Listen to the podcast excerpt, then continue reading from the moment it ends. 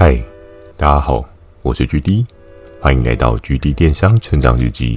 透过每周十分钟的电商成长故事，帮助你更加理解电商市场的运作。Mr. Buzz，近期 GD 有加入订阅的赞助计划。如果觉得 GD 的内容有帮助到你的朋友们，想要特别支持我的，也可以前往订阅赞助哦，支持我说出更多好的电商相关内容。如果有想要询问的电商相关问题，欢迎大家寄信到描述的 mail，或是可以在留言板留言给我。Firstory 有推出新的语音留言功能，期待大家可以给我更多不同的建议。好的，我们正式进入今天的主题。今天这一集呢，要继续整个系列的下一集哦。从上一集的下班后的可怕讯息呢，今天要来讲到的是，一整天我只有做一件事情。在这个主题的状况之下，不知道是不是大家都可以思考到，一整天只做一件事情会是什么样的情境哦？是否在你的工作当中，或者是在你经营电商的过程当中，你也曾经一整天只做那么一件事情哦？那可能会有的听众朋友想说：“哇，GD 一整天只做一件事情，你这个效益也太差了吧，对不对？是没有其他事情可以做了吗？你只能做这件事情吗？”那也是因为这样的状况呢，确实在当时的我，我非常的在乎我跟合作伙伴所共同所共同拟出来对应要达成的状况哦。所以在当时的我呢，我非常非常的在意自己是不是可以达成这样的水准。我在一开始就遇到这种重大挫折，对我达成的可能性呢，真的是非常的遥不可及哦。所以势必呢，我需要做一些更深入的调整哦，去想办法让这件事情有不一样的可能性。而我们从上一集当中所讲到的传说，它所射过来的飞弹，确实呢。妥当的打乱了我整个布局哦！我一整天只做一件事情，到底是做什么事情呢？当那时候我的产品收到黑卡之后，我是被强制要求下架的哦，因为那个产品有疑虑的状况之下，以平台方的立场，必须一定得先做下架的处理哦，不可能任由这个不确定的因素在市场上面发酵。这件事情是非常合乎逻辑的哦，因为假设如果今天你是一个经营者的角度来看待这件事情的话，不可能会为了这样的产品去冒对应的风险性哦。那在那个时候呢，我早上一进公司就被人大帅叫到了办公室里面哦。被叫进去呢，当然不是被骂，我们就一起在集思广益，并且讨论说，哎，有什么样的可能？在那个时候呢，也非常。感谢的是，像是 P 哥跟 FK 啊，也有特别被雷人大帅找进来，人多好办事，大家一起想办法怎么解决这样的问题哦。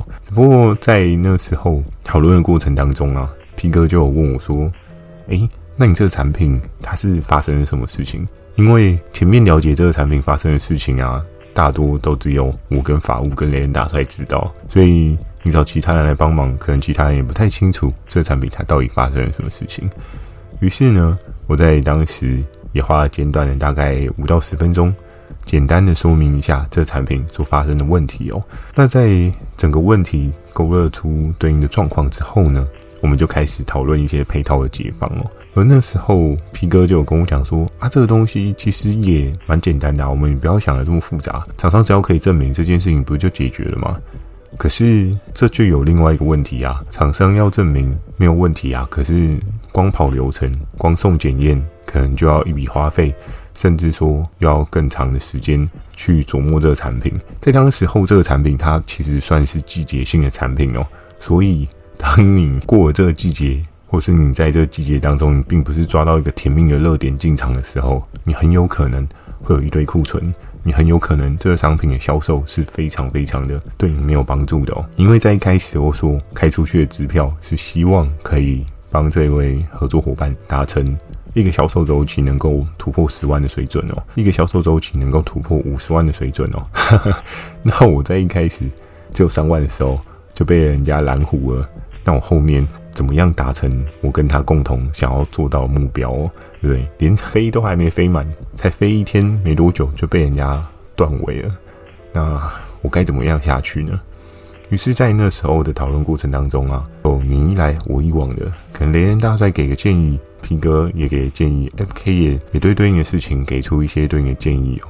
那大家在互相的丢球讨论的过程当中啊，很可惜的，我们并没有找到一个最佳的解方哦。于是，在那会议结束之后啊，距离我还是很谢谢他们愿意听我稍微 murmur 几句，因为在那个当下，你没有办法解决这样的问题，有人听你稍微诉苦一下，也是一个很好的帮助嘛，对不对？总好过自己一直闷在心里。而在那时候会议结束之后呢，雷恩大帅就拍拍我的肩膀，他说距离啊，这件事情你还是要评估一下效益的状况哦。”当然我知道你很在乎跟人家做的一些承诺，这我能够理解。可是如果你效率都绑在这件事情上面，是不是真的很好？这你就要稍微思考一下，是不是值得哦。而在那个时候呢，我内心就想法还是没有任何的改变，因为对我来讲，这件事情是尤其重要的，尤其在经营的过程当中。当然我知道很多的因素啊，包含广告啊，或者是转换啊。那些以业务端的角色来讲的话，我们不见得能够百分之百的保证说都能够到位，因为毕竟操作的人并非是自己嘛。如果你真的这么猛，自己跟合作伙伴谈好商品，然后广告自己打，那真的是哇厉害，对不对？这样的人在市场上应该是一个很特别的存在哦。所以在那个时候呢，这一场会议结束，尽管没有帮助，但我那时候还是想说，我还是必须要试到一个。让自己不后悔的境界哦，因为很多事情就是在你放弃了过后，它就成为了你未来的包袱哦。包含以平台业务窗口跟合作伙伴讨论的过程当中，你在这一次失败了，那会不会影响到后续大家合作关系？这件事情都很难说。而且相较来讲的话，是不是跟你合作的这一个人会觉得你不太有 gas，你连试都不愿意试，你就放弃了？而在那个时候呢，我一天只做了这件事呢，就是。三方会谈的部分哦，三方会谈是跟哪三方呢？第一方当然就是我们这边的法务啊，因为他必须要把关对应平台一些风险性，所以他要针对这个对应的举报的内容去做一个风险的排解哦。当这个风险并没有妥善的被解决的时候，法务他是不会有放行的可能性哦。那在那个时候呢，第二个我要跟谁聊呢？我就是要跟大哥聊哦，因为大哥他对于他的商品是有一定的认识嘛，他对他的商品是相对觉得没有问题的嘛。制作端最清楚自己到底用了什么样的材质跟什么样的料子嘛，所以当他在当时被别人污蔑的时候，他也是觉得很火大，怎么会有这种莫须有的事情呢？对，又不是搞政治，做商品怎么会？发生这种事情还要被抹黑这样子，那在那个时候，我也是用各式各样不同的角度去跟合作伙伴做一个讨论。我就说啊，大哥啊，我知道你心里一定很过意不去，我知道你被诬赖的感觉一定很不好。可是我们如果再这样纠结下去的话，这个东西它也上不了线，它也没有任何的方法可以帮助我们销售的更好。更不用讲，我当初跟你讨论的我们共同的目标，那个水位要怎么样达成，都很有可能在这个时间点它就结束了。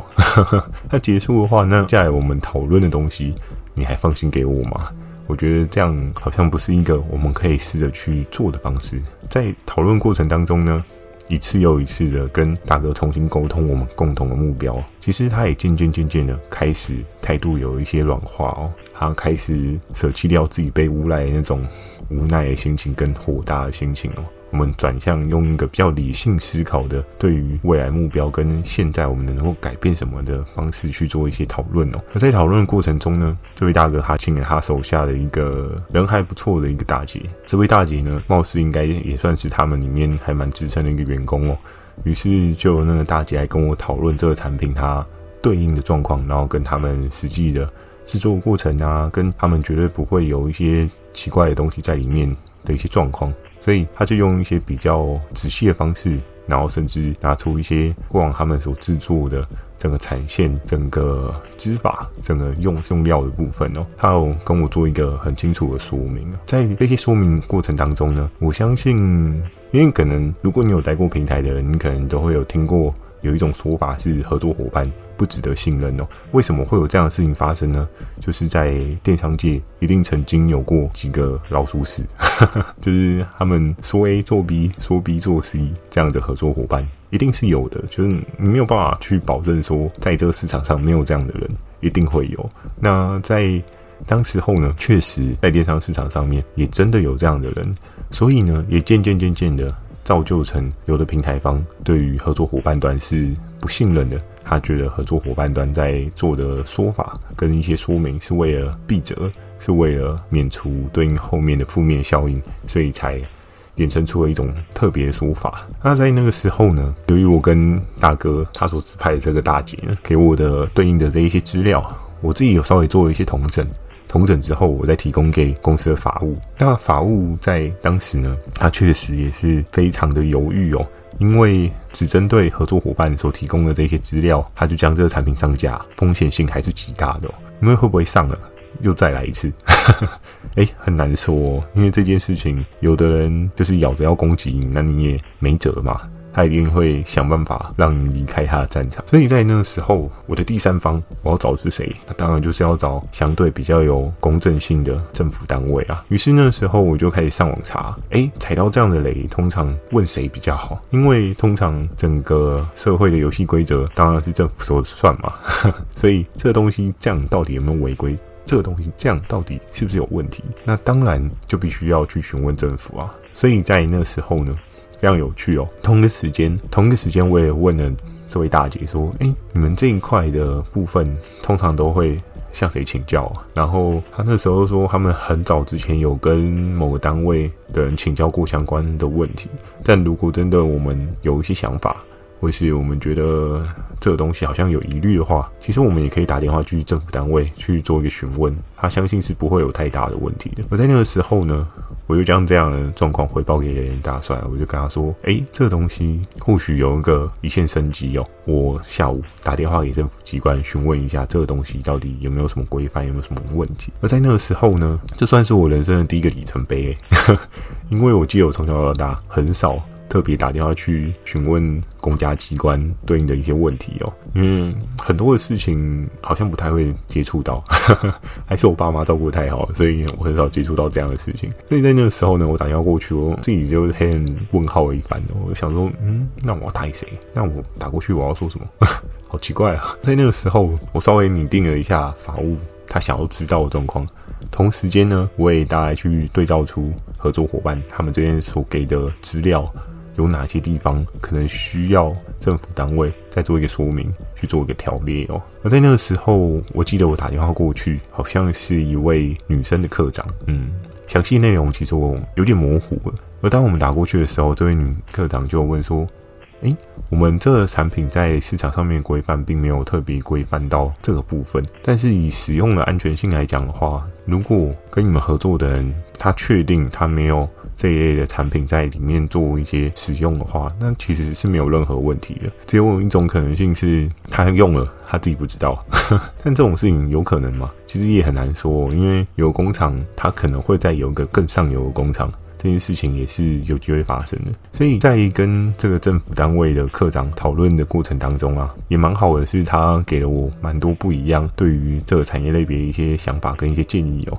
尤其在于一些蚊虫相关的建议呢，他有给一些更清楚的说明跟配套。他说，这东西以政府的角色来讲的话，当然是要评估对于人民使用上面的一些生命安全嘛。使用的过程当中会不会接触到皮肤，这件事情也是一件很重要的事情哦。因为我们都知道，有些东西它如果接触到皮肤呢，啊，你皮肤如果是比较过敏性的体质，它可能就会造就成使用者还有一个不良的身体反应哦。可是当这个产品它如果是一种类似香味性的，并没有直接性的接触到皮肤的话，相对它的制定的规则呢，就会稍微比较模糊一点。当然，这是在当时候的政府法规啊，并非是现在哦。现在我记得前阵子有认识的人跟 update 这一块，其实。这块法规变得更加的严谨哦，我相信可能也是有一些不好的案例发生啊，所以政府当然就是要做更多的管制约束哦，这件事情也是蛮合理的。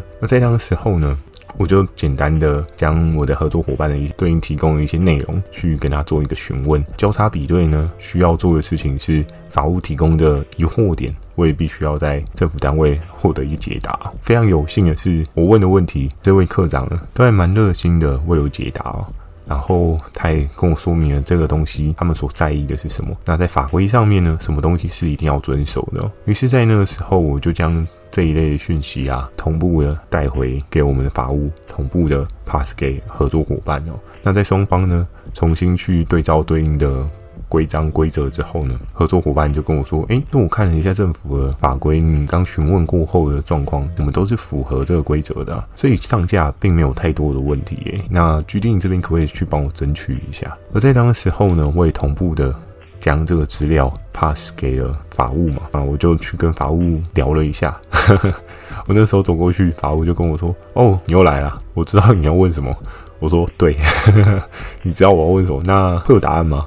然后他跟我说：“嗯，我要跟你讲的是，还不会这么快有答案，因为这个东西我们必须要内部再讨论一下。而且很不巧的是，我今天要外访。哦，你要外访，好吧？所以在那个时候，我就想说，嗯，好，我能做的都已经做了。我那时候同步也将对应的一些讯息 pass 给雷恩大帅了，而雷恩大帅就跟我讲说：‘GD 啊，我知道这件事情你真的尽力了，我们就先做到这边好吗？’”因为你不可能因为这件事情一直 pending 其他事情嘛，对不对？我们已经尽人事，接下来就听天命了嘛。于是，在那个时候呢，我自己就确实心中的大石有稍微比较掉下来一点，因为我也真的已经尽力了，没有想不到有其他的方法可以去做解套的动作。那那时候呢，确确实实的也是我人生第一次感到心这么累哦，一整天都只做一件事情，听起来感觉好像很开心哦。可是，当你一整天只做这一件让你心累的事情，真的过程不是非常开心啊！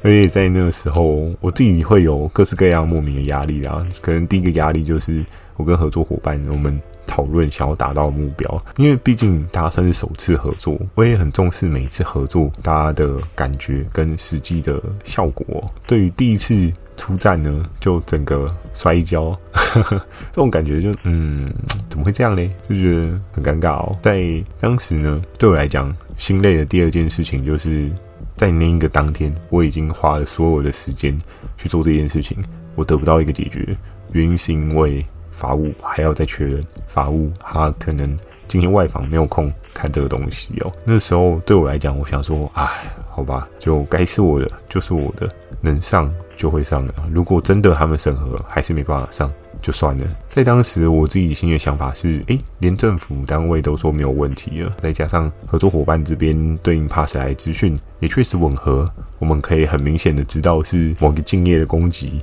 那这个敬业呢，他也就是胡乱抹黑了一通，造成了这个合作伙伴他商誉有一些受损。